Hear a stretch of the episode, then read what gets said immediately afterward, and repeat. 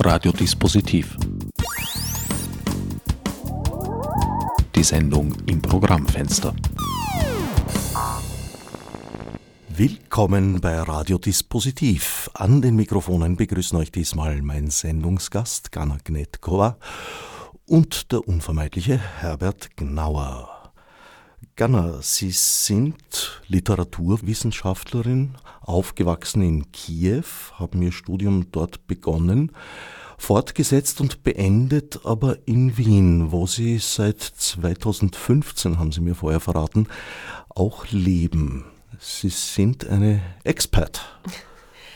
Äh, genau äh, 2015 bin ich nach Wien gekommen. Mein Studium habe ich aber noch nicht beendet. Äh, ich wäre gerne ewige Studentin äh, geblieben und ich bleibe es immer noch. Ich bleibe in meinem ähm, zweiten Master Masterstudium in Wien stecken und äh, nach dem Abschluss des Masterstudiums möchte ich ein PhD machen. Also weiß ich nicht, ob ich mich als Expertin bezeichnen könnte.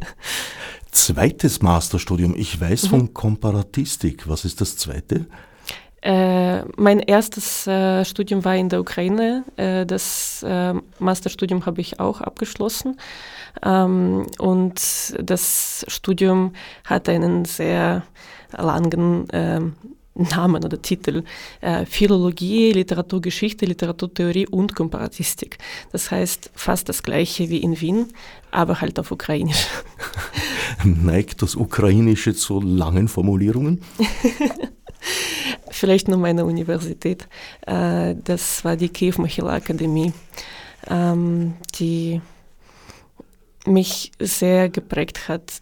Davon können wir auch äh, später reden, aber ähm, ich finde, dass mein äh, Studium in Wien ähm, mir viel einfacher fällt als äh, das, das ich in, in der Ukraine hatte.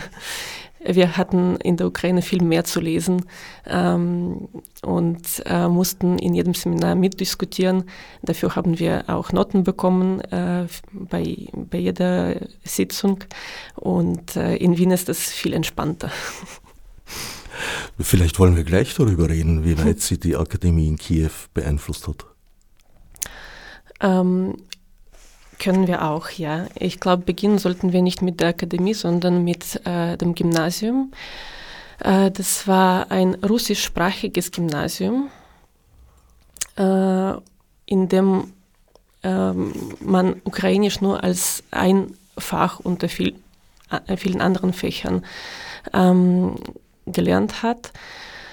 Und Ukrainisch wurde uns auch ähm, ziemlich schlecht beigebracht.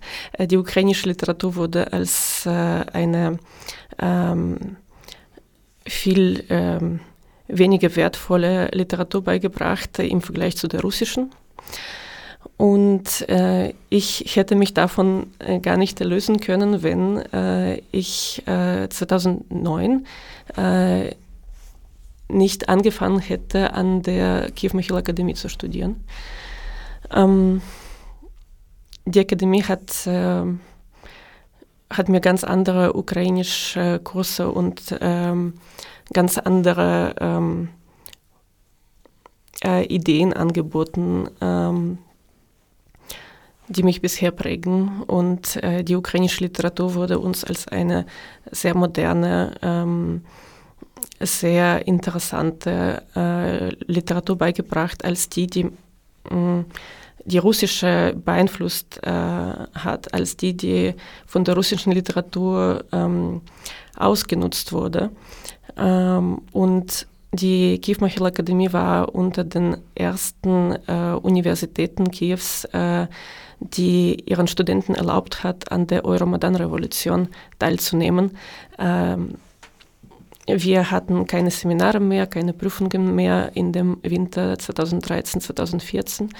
Äh, wir ähm, fast, fast, die äh, ganze ähm, äh, Gesellschaft, fast alle Studenten der Akademie äh, haben sehr aktiv äh, an der Revolution äh, teilgenommen und ich war auch eine davon. Am Euromaidan 2014. Genau, ja. Wobei wohlgemerkt Ihre Gymnasialzeit ja bereits in der postsowjetischen Ära war. Äh, ja, und von der postsowjetischen Ära sehr, sehr, immer noch sehr geprägt. Äh, das Gymnasium hat äh, das Alexander äh, Puschkin Gymnasium geheißen und wir haben sehr viele Gedichte, Gedichte von Puschkin auswendig gelernt. Das sind ja auch nicht die schlechtesten. Hm. Ja, uns wurde aber nicht äh, erzählt, wie Puschkin zu der damaligen ähm, Ukraine, so wie sie, wie, wie sie heute verstehen, äh, gestanden äh, hat und äh, was er über die Ukraine zum Beispiel in seinem Werk Poltava geschrieben hat. Das wurde uns mh, verschwiegen.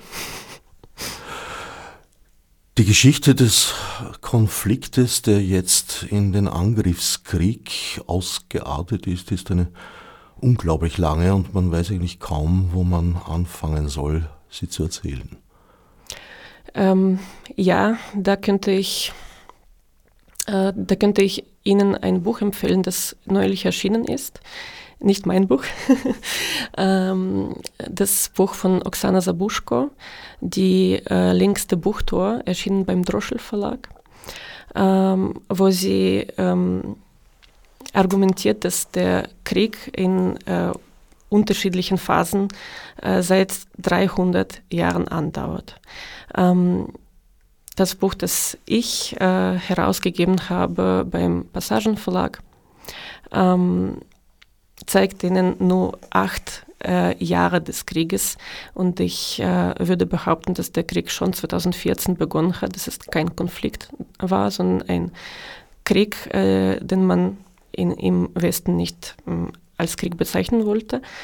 Ähm, ja, äh, in, in dem Essayband, äh, den ich jetzt in meinen äh, Händen halte, geht es um die äh, letzten acht Jahre des Krieges. Äh, mittlerweile sind es schon neun Jahre. Ähm, und es wurde äh, auch 2014 sehr viel darüber gesprochen und ähm, von, von den Gründen äh, und äh, davon, äh, was Russland will und äh, was die Ukraine äh, beschützt. Und ähm, ich merke, dass man darüber immer noch reden sollte, weil ähm, weil dieser Krieg uns seit, äh, seit 2022 uns alle äh, betrifft. Äh, ich sehe, dass man ähm, äh, seit dem 24. Februar 2022 ähm, in Europa ähm, verstanden hat, dass dieser Krieg wirklich äh, eine globale Bedeutung hat. Ja, es ist höchste Zeit, dass wir auf dieses Buch zu sprechen kommen. Ukraine, mon amour, Stimmen einer freien Nation. Im Gegensatz zur Liebeserklärung, die im Buchtitel getätigt wird, ist das Buch keineswegs eine Versammlung ukrainischer Helden eben, sondern es ist eine durchaus kritische Auseinandersetzung mit sehr vielen Aspekten, um nicht zu sagen alle, ich glaube, alle kann man nie ganz erfassen. Und zwar eine Innensicht. Also es sind ausnahmslos Texte, die geschrieben wurden für eine ukrainische Leserschaft und daher sehr authentisch. Ja, ähm, das, für welchen Leser man schreibt, äh, beeinflusst den Autor ähm, bewusst und unbewusst. Und äh, ich merke auch, dass ich ähm, jetzt Worte wähle, äh, um mit dem österreichischen Publikum über die Ukraine zu sprechen. Äh, und ähm, es ist ich würde unterschiedlich reden, wenn ich vor einem rein ukrainischsprachigen ukrainischen Publikum ähm, gesprochen hätte. Ähm, ja, und ich wollte, dass äh, dieses Buch zeigt, dass die Ukraine äh, sehr wohl selbstkritisch ist, dass, äh, dass es in der Ukraine sehr viele äh, Prozesse gibt, die, die man von außen vielleicht nicht sieht. Ähm, sie, ähm, dass die Ukraine äh, über diese Prozesse re reflektiert und äh, ich hoffe, man sieht auch, dass äh, die Ukraine äh, sich mit den Jahren äh, in die Richtung äh, der europäischen Werte entwickelt und dass unser Denken sich auch ähm, verändert hat und weiter verändert. Sie sind ja bereits in einer freien Ukraine aufgewachsen, wenn ich nicht irre. Ja, ich bin 2000, äh, 2000 ich bin 1992 äh, geboren, also ein Jahr äh, nach dem ähm, nach der Revolution, an der ich nicht teilgenommen habe, weil ich hm, damals noch nicht auf der Welt war, ähm, die es zur Folge hatte, dass die Ukraine unabhängig wurde.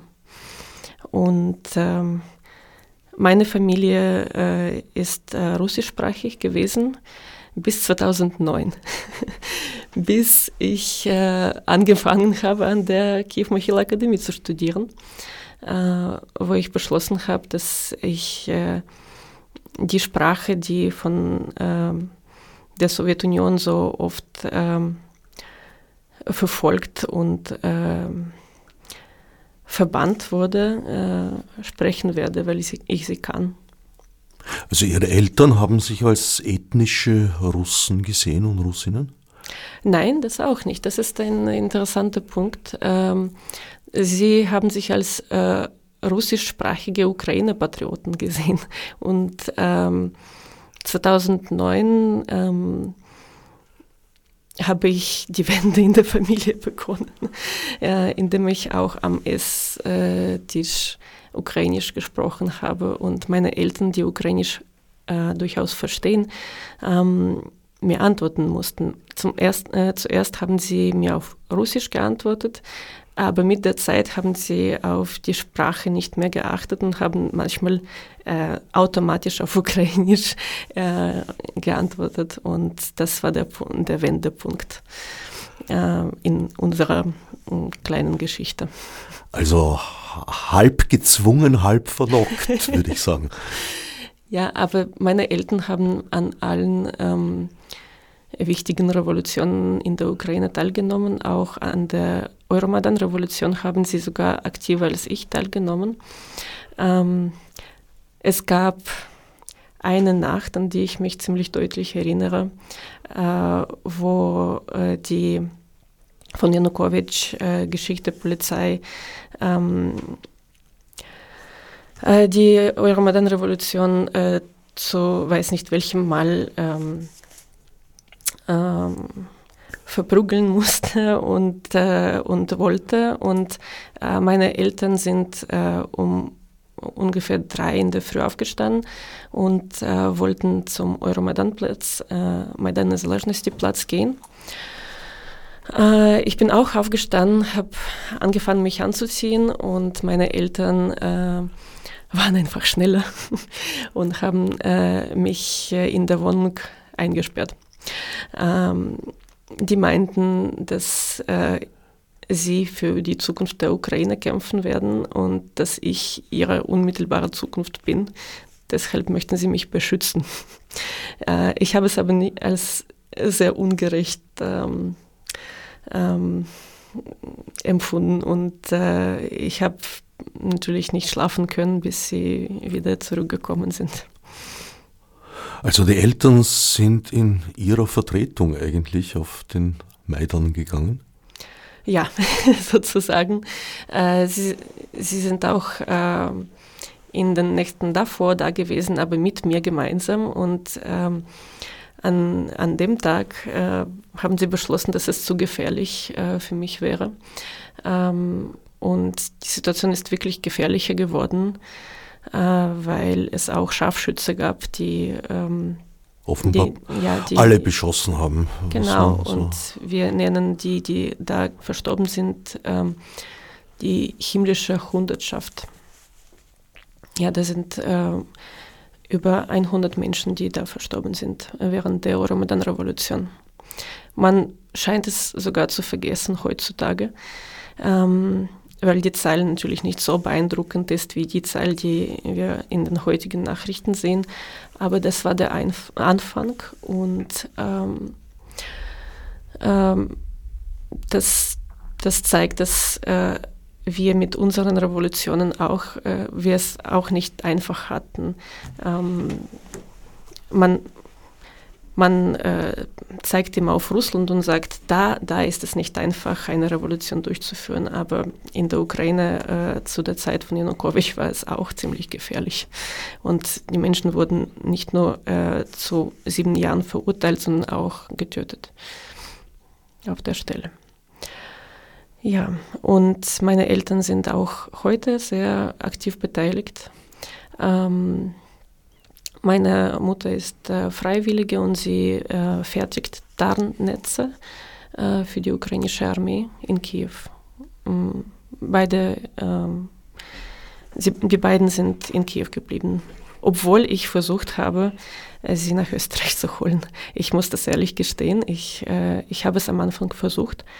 Ähm, ich war ähm, wie, wie vielleicht jedes Kind, äh, ja, in, in, in Panik äh, geraten und äh, wollte das äh, wollte, dass ich diesmal meine Eltern in einem Zimmer einsperre.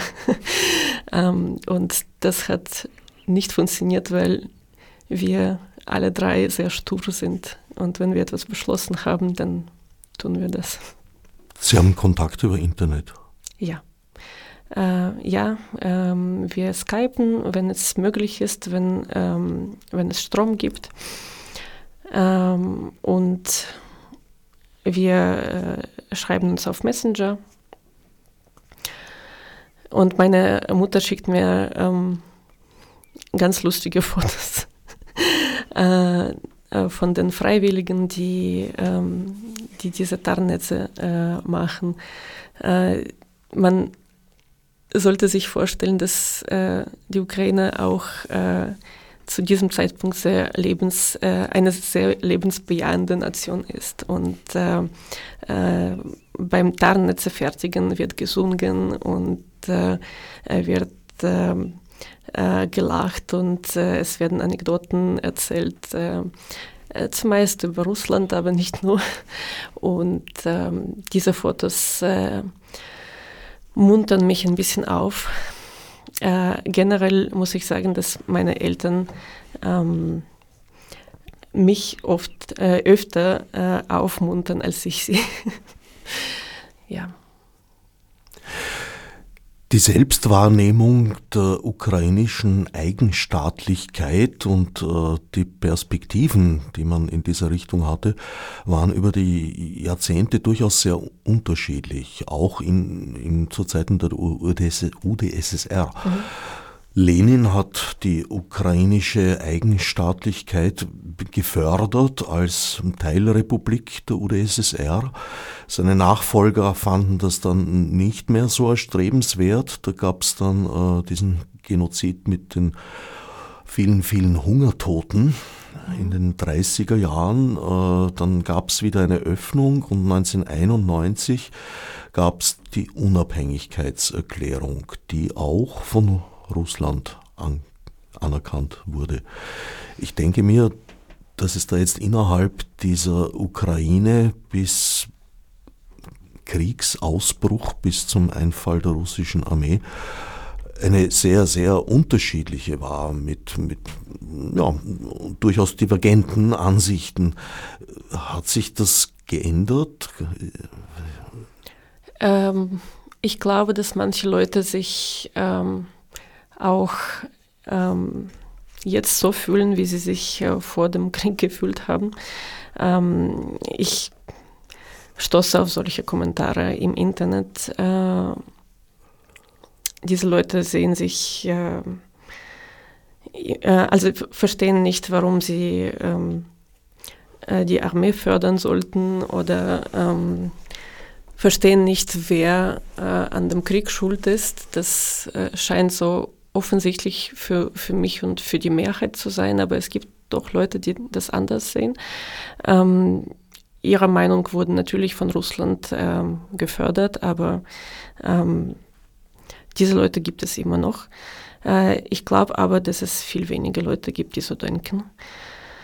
Und viel mehr Leute, die ähm, jetzt endlich begriffen haben, äh, wofür wir kämpfen. Und ähm, ich kenne,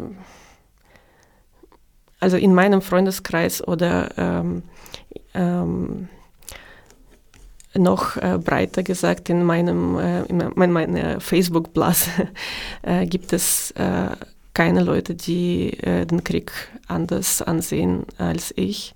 Äh, und ähm, jede zweite Person ist äh, entweder an der Freund oder ähm, bei, der Freiwilligen, bei den Freiwilligen.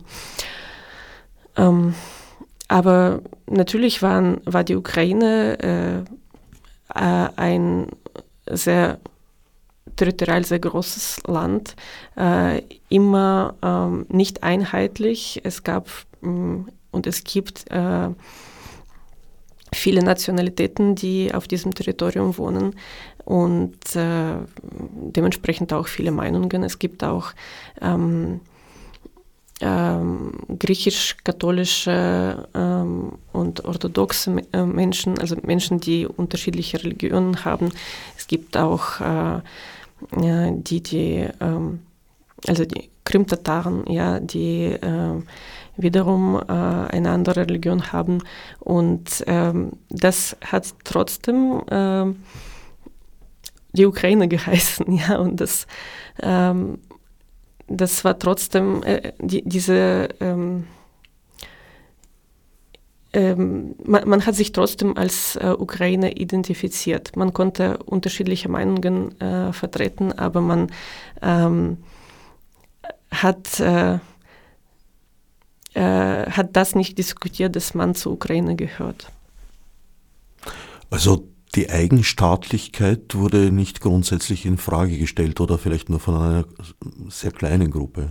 Ja, ich, äh, ich glaube, dass nur Russland das so äh, unsere Unabhängigkeit als etwas äh, gesehen hat, was äh, nur für eine Zeit lang da ist und, und dann wieder weggenommen äh, werden kann. Wir haben uns schon als unabhängig äh, äh, gefühlt und unsere Unabhängigkeit äh, ähm, realisiert und wir verteidigen sie jetzt äh, so gut, weil wir ähm, weil, weil wir ähm, diese, dieses Verständnis schon immer hatten, dass wir, ähm, dass wir eine ähm, äh, dass wir ein Land sind. Ich formuliere es so langsam, aber äh, das ist manchmal schwierig, ähm, das sogar auf Ukrainisch für mich zu formulieren. Das kann ich gut verstehen.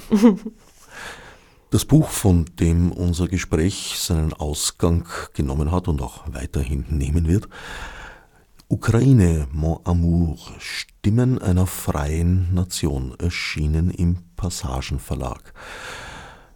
Es sind Texte aus den Jahren 2013 bis 2022 in einer chronologischen Ordnung. Wie gesagt, äh, ukrainische Autoren, Autorinnen ganz unterschiedlicher äh, Herkunft und auch Wirkungsbereiche, Arbeitsbereiche. Pro Jahr zwei bis drei mhm. Texte. Sie haben äh, als Sie äh, ins Studio gekommen sind, gemeint, Sie hätten am Weg hierher, äh, wäre Ihnen eine Stelle ins, in den Kopf gekommen, der eigentlich zu den älteren, die eigentlich zu den älteren Texten zählt, aber die heutige Situation trotzdem vorwegnimmt. Habe ich das richtig verstanden? Ja, ich ähm, habe mich auf dieses Gespräch vorbereitet und indem ich mich vorbereitet habe, äh, habe ich ähm, den Essay von Juri Andruchowitsch äh, wieder gelesen, der 2015 geschrieben wurde äh, für die Deutsche Welle. Und äh, dieser Text äh, heißt, und sie werden nicht einmal beten. Das ist ein ziemlich äh, ironischer Text. Juri Andruchowitsch schreibt äh, ziemlich ironisch generell und ist ein großer Meister des Wortes. Ähm, hier in diesem Text ähm, spricht er von der äh, sogenannten ukrainischen Einsamkeit in dem äh, Krieg gegen äh, den russischen Aggressor.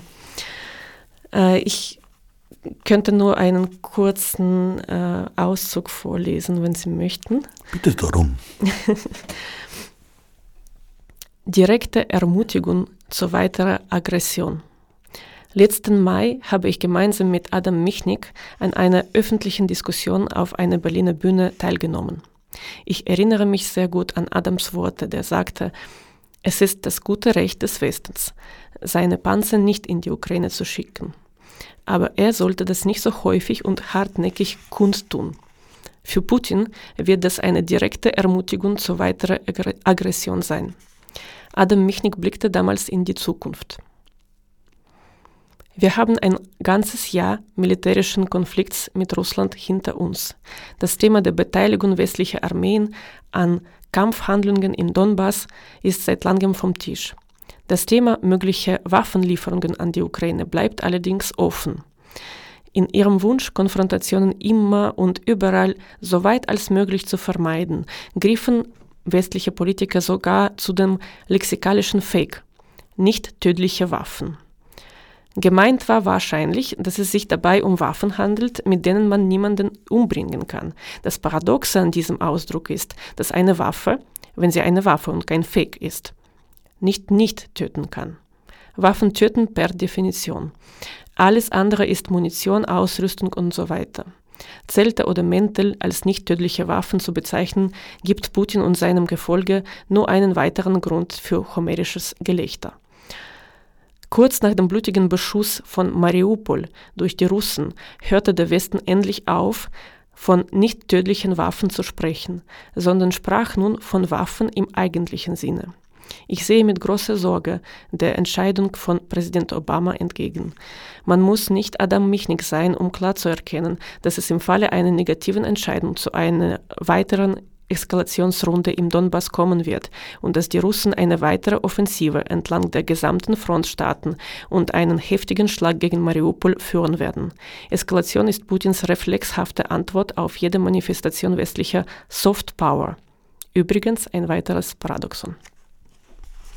Von wann stammt dieser Text nochmal? 2015. Und ich habe es heute wieder gelesen und äh, war erstaunt, dass, dass wir darüber 2023 immer noch reden müssen und dass es solche Briefe wie der offene Brief von Alice Schwarze gibt, ähm, der einen Fake-Pazifismus ähm, befürwortet.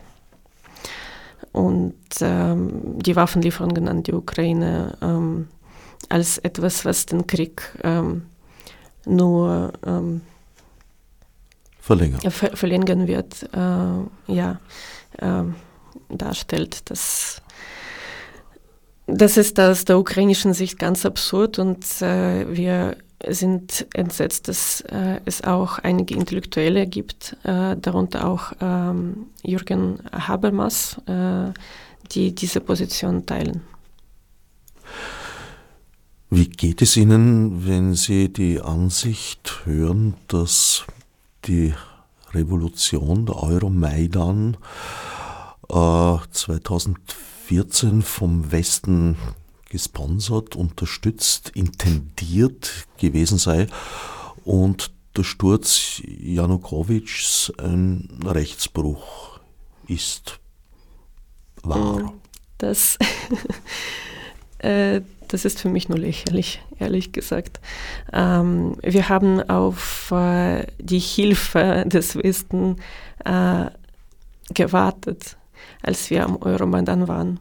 Ja, wir ähm, haben gehofft, dass äh, man im Westen darauf reagiert, dass die ersten zehn, äh, die ersten 50, äh, die ersten 60 Menschen am Euromaidan erschossen wurden von den Scharfschützen und äh, wie, wie ich das ähm, auch in einem der Unterkapitel des Buches nenne, äh, war, waren die Europäer nur tief besorgt. Äh, wir haben nur Worte gehört, äh, Worte der Unterstützung ähm, und 2014, als äh, die Annexion der Krim äh, stattgefunden hat, äh, haben wir auch nur Worte gehört. Äh, ich, mm, ich, glaube sogar, mm, dass, dass äh, ich hier ziemlich kritisch sagen könnte, dass äh, man uns im Westen zu wenig unterstützt hat, als wir das, äh, die Revolution äh, 2014 hatten. Äh, wir haben deutlich gezeigt, dass wir den europäischen Weg gewählt haben und ähm, man hat uns einfach ähm, live sterben lassen. So, so war das Gefühl, zumindest 2014. Ähm, und da, darum geht es in äh, einem der Texte, in dem Text von äh, Sergei Jadan. Äh, der Text heißt äh, Blut, äh, Blut erregt immer Aufmerksamkeit oder irgendwie so. Ich, ja, ja, genau. Blut erregt immer Aufmerksamkeit, so heißt der Text. Auch von 2015.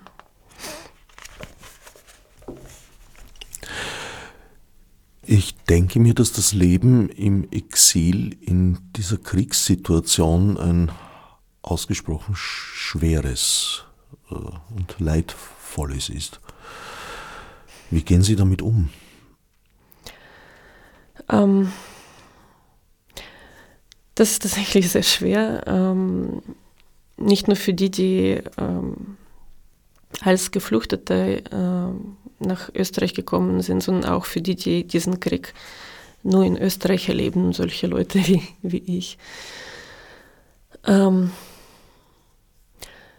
ich erinnere mich an den 24. Februar 2022, äh, wo ich erfahren habe, dass der Großengelegte Krieg beginnt. Dass er beginnen wird, habe ich äh, noch im Dezember 2021 gewusst und unsere ähm, äh, äh, Soldaten haben uns auch vorgewarnt, dass es äh, passieren könnte. Ähm, und ich hatte einen Plan, äh, wie ich handeln werde. Und ich äh, habe sofort ähm, das, was ich konnte, ähm, überwiesen. Äh, es gibt eine, mh, eine Förderung, sie heißt äh, und äh, da habe ich, also da habe ich äh, mein Geld überwiesen, damit die Ukraine eine Chance bekommt. Ähm, und ich äh, konnte kaum äh, warten, bis mein Arbeitstag ähm, endet und ich äh, in äh, das ukrainische Zentrum in der Postgasse 8 gehen kann, wo mm, wo die ukrainische Diaspora sich entscheiden wird, äh, was wir als Diaspora tun könnten. Und äh, während ich auf äh, das Ende des Arbeitstages gewartet habe, äh, habe ich mehrere Nachrichten von den österreichischen Bekannten von mir äh, bekommen. Äh, Nachrichten, in denen sie sich entschuldigt haben, dass sie so hilflos sind und ähm, Sie waren auch entsetzt, aber sie hatten keinen Plan und sie äh, wussten gar nicht, was ein einziger Mensch tun könnte. Das war eine totale Hilflosigkeit dem Krieg gegenüber. Und dieses Gefühl teilte ich nicht. Äh, ich glaube, dass genau die Euromaidan-Revolution mich ähm, ähm, mir gezeigt hat, dass ein einziger Mensch auch äh, viel beeinflussen kann. Und ähm, äh, wenn er seine ähm, äh, wenn er äh, seine, äh, sein Wissen und seine Kräfte da einsetzt, äh, wo er nützlich sein kann. Und ähm, schon am nächsten Tag, gleich am nächsten Tag, äh, sind mein Mann und ich äh, zur Grenze gefahren, um die ersten Geflüchteten ähm, mit dem Auto zu holen und nach Österreich zu bringen.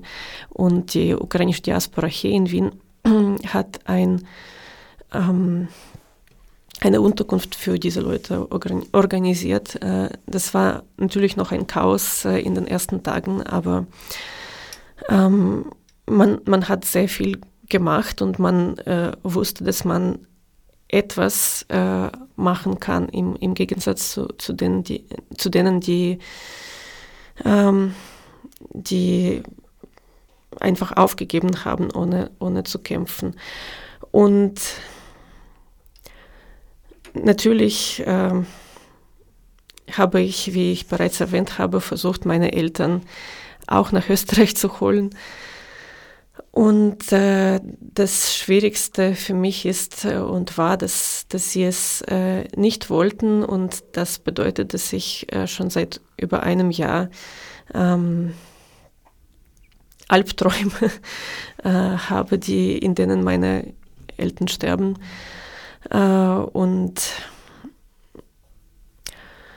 das bedeutet, dass ich auch Schuldgefühle ähm, immense Schuldgefühle habe gegenüber den Ukrainern, die in der Ukraine bleiben.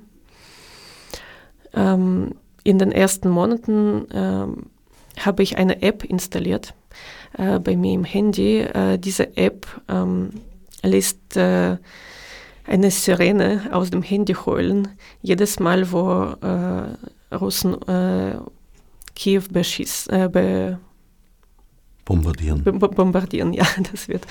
Ähm, ja, ähm, und, und ich konnte natürlich nicht schlafen, weil, weil diese Sirene ständig geheult hat. Ähm, später, als ich äh, mit äh, einer Freundin darüber gesprochen habe, ähm, haben wir ähm, haben wir das besprochen, warum ich das überhaupt ge gemacht habe. Meine Eltern äh, konnten diese Sirenen auch heulen, äh, heulen hören. Ich äh, musste, musste sie nicht äh, warnen, sie wussten äh, Bescheid. Ähm, und wir sind darauf gekommen, dass ich äh, mich ein Teil davon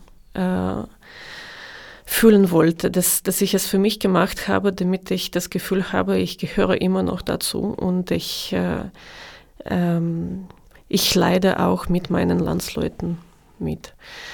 Ähm, das war natürlich eine selbstzerstörerische ähm, Taktik ähm, und äh, in ein paar Monaten musste ich äh, diese App deinstallieren, äh, sonst äh, hätte ich das nicht, äh, also psychisch nicht überstehen können. Sie sind allerdings nicht bei diesem Mitleiden verharrt, sondern haben durchaus konkret Initiative ergriffen. Da gibt es zum Beispiel das Medienzentrum Ukrainer, der Ukrainer und Ukrainen in Österreich oder Wien. In Wien, ja. So, so haben wir uns äh, genannt, aber ich äh, kenne kein ähm, anderes Zentrum in, in Graz oder in einer anderen Stadt Österreichs. Ähm, ja, äh, die Idee äh, war eh spontan. Ähm, dazu ist äh, auf diese Weise gekommen. Ähm, als ich im Auto war und äh, mein Mann und ich äh, zur Grenze gefahren sind, um äh, ukrainische Geflüchtete äh, zu, zu holen, äh, habe ich äh, die Nachrichten auf meinem Handy verfolgt.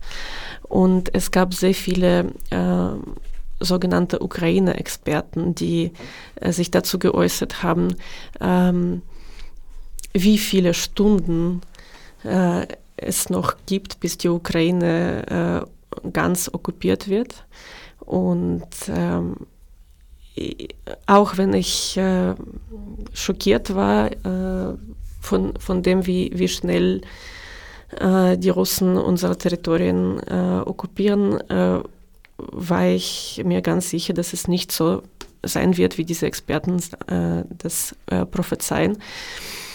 Und ähm, ich habe auch gegoogelt, was diese Experten vor dem äh, großen gelegten Krieg äh, erforscht haben. Und das waren, äh, die meisten davon waren Experte für Russland.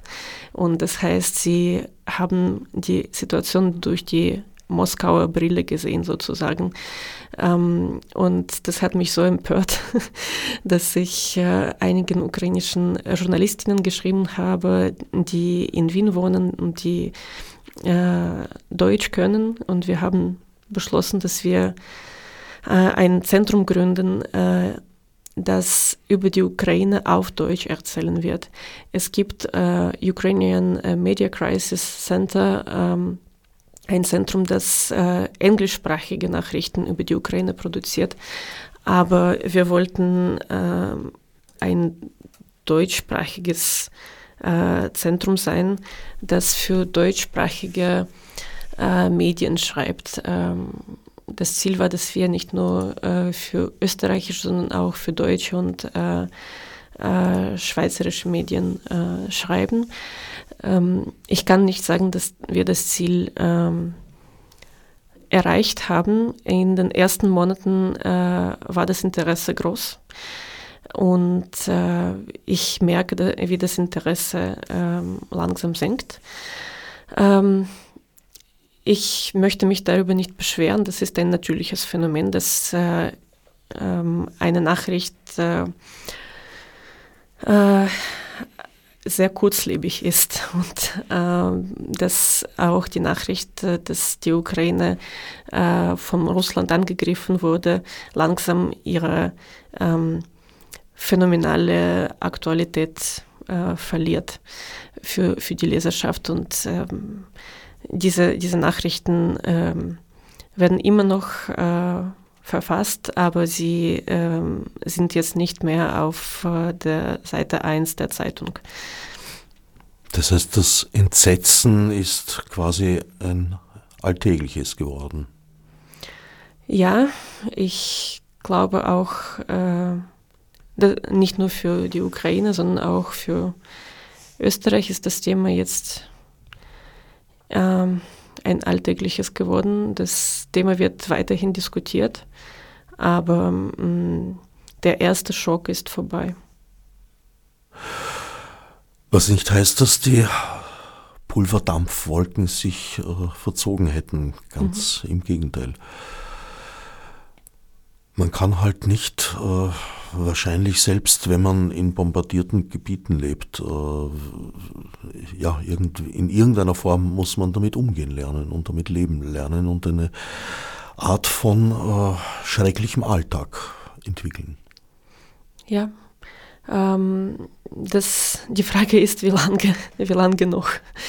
Ähm, äh, ich, es gibt äh, mittlerweile auch ukrainische Experten, die versuchen, ihre Prophezeiungen anzubieten. Und äh, die meisten sind ziemlich pessimistisch. Ähm, und ich weiß auch nicht, ob ich denen glauben möchte. Ähm, mein, mein Gefühl ist, wenn ich das überhaupt äußern darf, dass, dass äh, der Krieg keine weiteren 30 Jahre in, in dieser Form ähm, äh, andauern wird. Das ist unmöglich auch aus demografischen Gründen, aus äh, den Gründen, dass, dass äh, die Ukraine, sowohl die Ukraine als auch Russland ähm, eine äh, keine endlose Anzahl von Waffen hat. Ähm, und äh, trotzdem gibt es Experten, ähm, die ich gestern und vorgestern gelesen habe, die meinen, dass äh, dieser Krieg äh, noch Jahrzehnte dauern wird.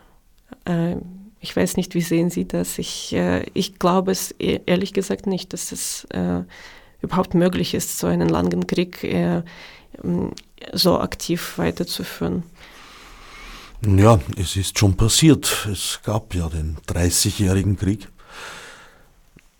Ich kann es nicht beurteilen. Ich bin weder ein politischer Experte noch ein militärischer, aber es wäre natürlich eine, eine Dystopie. Also ja. würde zu den, zumindest zu den schlimmsten denkbaren Ausgängen oder äh, Entwicklungen zählen. Ja, ich bin auch keine militärische Expertin, ähm, aber was ich sicher sagen kann, ist, dass äh, der Aufruf, dass man äh, einen Frieden braucht um jeden Preis, ähm, auch falsch und sogar amoralisch ist.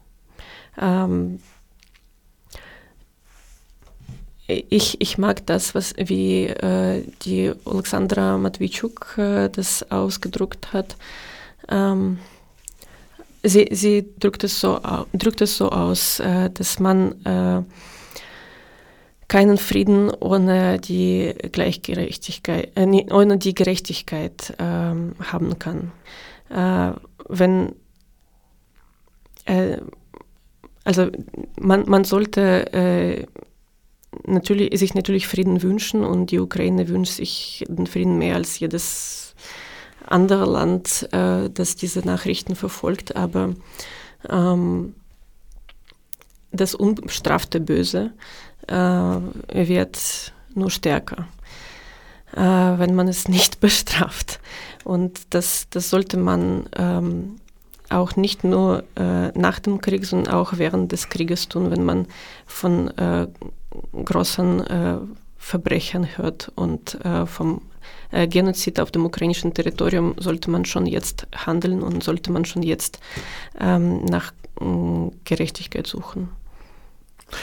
Nur ist Gerechtigkeit letztlich natürlich ein Zustand, der ein Ideal ist, das, ja. äh, dem man sich asymptotisch nähern kann und soll und muss das aber letztlich nie erreichbar ist. Und wahrscheinlich ist das auch der Grund, warum wir das Phänomen des Krieges noch nie überwunden haben. Oder wenn dann nur auf äh, in weltgeschichtlichen Dimensionen betrachtet sehr kurzen Zeiten in begrenzten Gebieten. Das stimmt auch. Was aber nicht heißt, dass man äh, sich danach nicht sehnen soll. Absolut nicht. Ja. Im Gegenteil. Man muss sich danach sehnen. Wie erleben Sie die politischen und gesellschaftlichen Veränderungen der letzten, naja, acht Jahre eigentlich jetzt schon in Ihrem Gastland Österreich? ähm, ich, ich muss sagen, dass, dass ich äh, positiv überrascht war, dass äh, Österreich die Ukraine so unterstützt. Äh, natürlich ähm, nicht mit Waffen, ähm, aber mit äh, sehr vielen Förderungen und äh, ähm, kostenlosen Kursen und natürlich ähm, mit der äh, Familienbeihilfe, mit dem äh, Geld, das die Ukraine bekommen, die jetzt wirklich alles äh, verloren haben und aus dem Grund nach Österreich äh, ziehen mussten. Ähm, was mich ein bisschen stört, ist, dass man den Begriff Neut äh, der Neutralität äh, ein bisschen ähm, unterschiedlich deutet und meint, dass man, äh, dass man äh, neutral bleiben sollte, äh, was äh, bei manchen heißt, dass man Russland nicht verurteilen sollte und dass das äh, finde ich problematisch.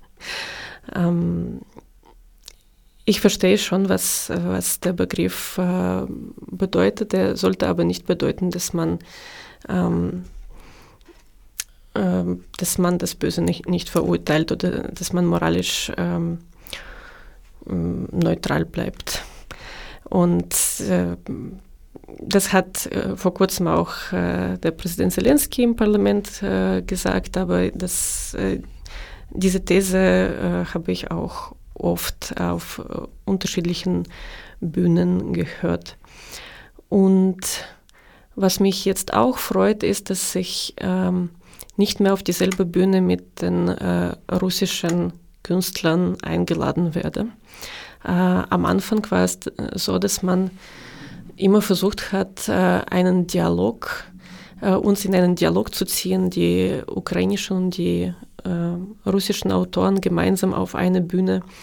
Ähm, das, das versucht man seit 2014, aber genau, und das war schon immer ähm, etwas, was, was ich nicht akzeptieren konnte, aber ähm, ich war nicht die, die äh, auf die Bühne eingeladen wurde. Es, ähm, es gab andere Autoren und andere mm, ähm, Vertreterinnen der Ukraine und ähm, die haben das auch nicht, äh, also sehr kritisch gesehen. Und äh, in dem letzten Jahr als äh, Vertreterin des Medienzentrums und auch als äh, Autorin und Herausgeberin ähm, wurde ich ab und zu zu sehr fragwürdigen Veranstaltungen eingeladen und ich musste absagen. Und die äh, Veranstalterinnen konnten nicht verstehen, warum. Ähm, mittlerweile mh, mm, haben sie es verstanden. Es kann sein, dass ich einfach nicht mehr eingeladen werde von denen, deswegen höre ich nichts von solchen äh, Diskussionen. Ähm, aber ähm, mir scheint es, dass, dass äh, die einheitliche Position der Künstlerinnen aus der Ukraine ähm, schon dazu beigetragen hat, dass man äh, die Absurdität dieser ähm, russisch-ukrainischen Diskussion während des Krieges äh, wahrnimmt. Andererseits gibt es ja auch eine innerrussische Opposition, die man wahrscheinlich in jeder möglichen Form unterstützen sollte. Ist eine Differenzierung möglich? Mm. Äh, das ist eine schwierige Frage. Äh, natürlich sollte man äh, alles, was, was Russland Schwäche macht, unterstützen. äh, Schwäche äh, jetzt äh, während des Krieges. Aber mh, mm, wir Ukrainer sehen das sehr kritisch, dass man äh, den Film über Nawalny bei den Oscars ähm, ausgezeichnet hat, äh, weil es für uns die Suche nach den sogenannten guten Russen ist. Die Suche, die ähm, ähm, die wir während des Krieges nicht verstehen. Ähm, die ähm, sowohl Nawalny, der auch mal gesagt hat, dass äh, er zu der Frage der Krim äh, so steht, dass die Krim äh, kein Butterbrot ist. Haben Sie davon gehört, von der Aussage? Kein Butterbrot ist äh, und äh, daher nicht äh, zurückgegeben werden kann. Ähm, äh, sowohl Nawalny als auch andere äh, oppositionelle Kräfte ähm, äußern sich sehr zweideutig. Wir ähm, in der Ukraine glauben nicht, dass sie, ähm, dass sie, den, äh, dass sie in, in diesem äh, Fall äh, das Interesse der Ukraine ähm, äh, vertreten. Ähm, das sind ihre eigenen Interessen äh, und ähm, es kann sogar ähm, gefährlich sein, wenn ein ähm, Oppositioneller äh, in Russland zur Macht kommt und ähm, mit anderen Methoden nicht so offensichtlich wie Putin dasselbe macht, wie, wie Putin vor ihm gemacht hat, nämlich die äh, Kolonisierung der äh, Nachbarländer, äh, zu denen die Ukraine immer noch gehören wird. Also Sie sehen, dass Sie sehen keine Hoffnung in der russischen Opposition. Ehrlich gesagt, keine. Ich äh, sehe noch Hoffnung darin, dass Russland zerfällt als Imperium, als ehemaliges Imperium äh, und äh, dass äh, viele Länder, die von Russland, äh, von, von Moskau kolonisiert wurden, ähm, zu unabhängigen Staaten werden. Äh, das könnte etwas bewirken, aber ähm, ich, ich, ich äh, sehe, dass, dass Russland äh, nicht demokratisch werden kann, ähm, solange Russland in, in, in, diesen, ähm, in diesen Grenzen liegt wie, wie heute. Also äh, Russland handelt immer noch nach dem Prinzip des Imperiums und, und braucht immer neue Territorien, um überhaupt zu überleben. Ähm, wenn dieses Prinzip nicht verändert wird, dann kann keine Opposition etwas daran ändern. Die Situation hier in Österreich, äh, die Situation der Geflohenen, der Fliehenden, der, mhm. ich glaube im, im, Ukrainischen heißt das wörtlich übersetzt, der, der Laufenden, der, ja. der Rennenden. Die sich selbst eigentlich gar nicht so gerne als Flüchtlinge sehen, weil sehr viele eigentlich von einem Wunsch und der Hoffnung auf Rückkehr zehren.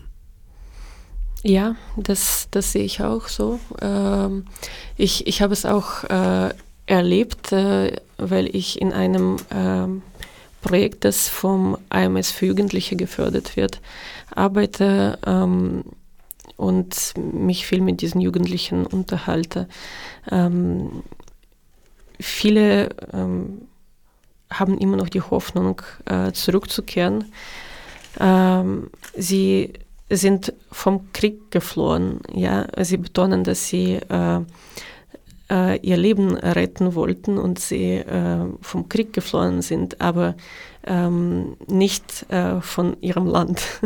Das heißt, äh, sie, ähm, sie, sie wollten und, und wollen in der Ukraine äh, leben. Wenn, wenn es keinen Krieg gibt, dann äh, können sie sehr wohl zurückkehren. Ähm, sie hatten da ein gutes Leben. Nicht alle Flüchtlinge sind ähm, arme Leute gewesen. Sie hatten ihren, äh, ihr Business da, sie, sie haben in, ihre Unternehmen äh, in der Ukraine und ähm, sie, sie hoffen, dass sie das äh, in der Ukraine wieder aufbauen können.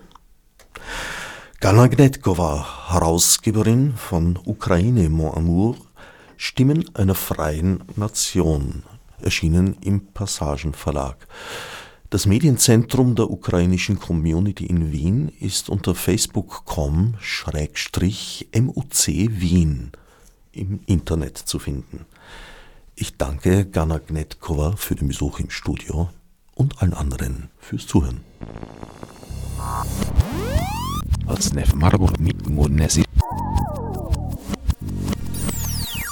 Fichte subsidiar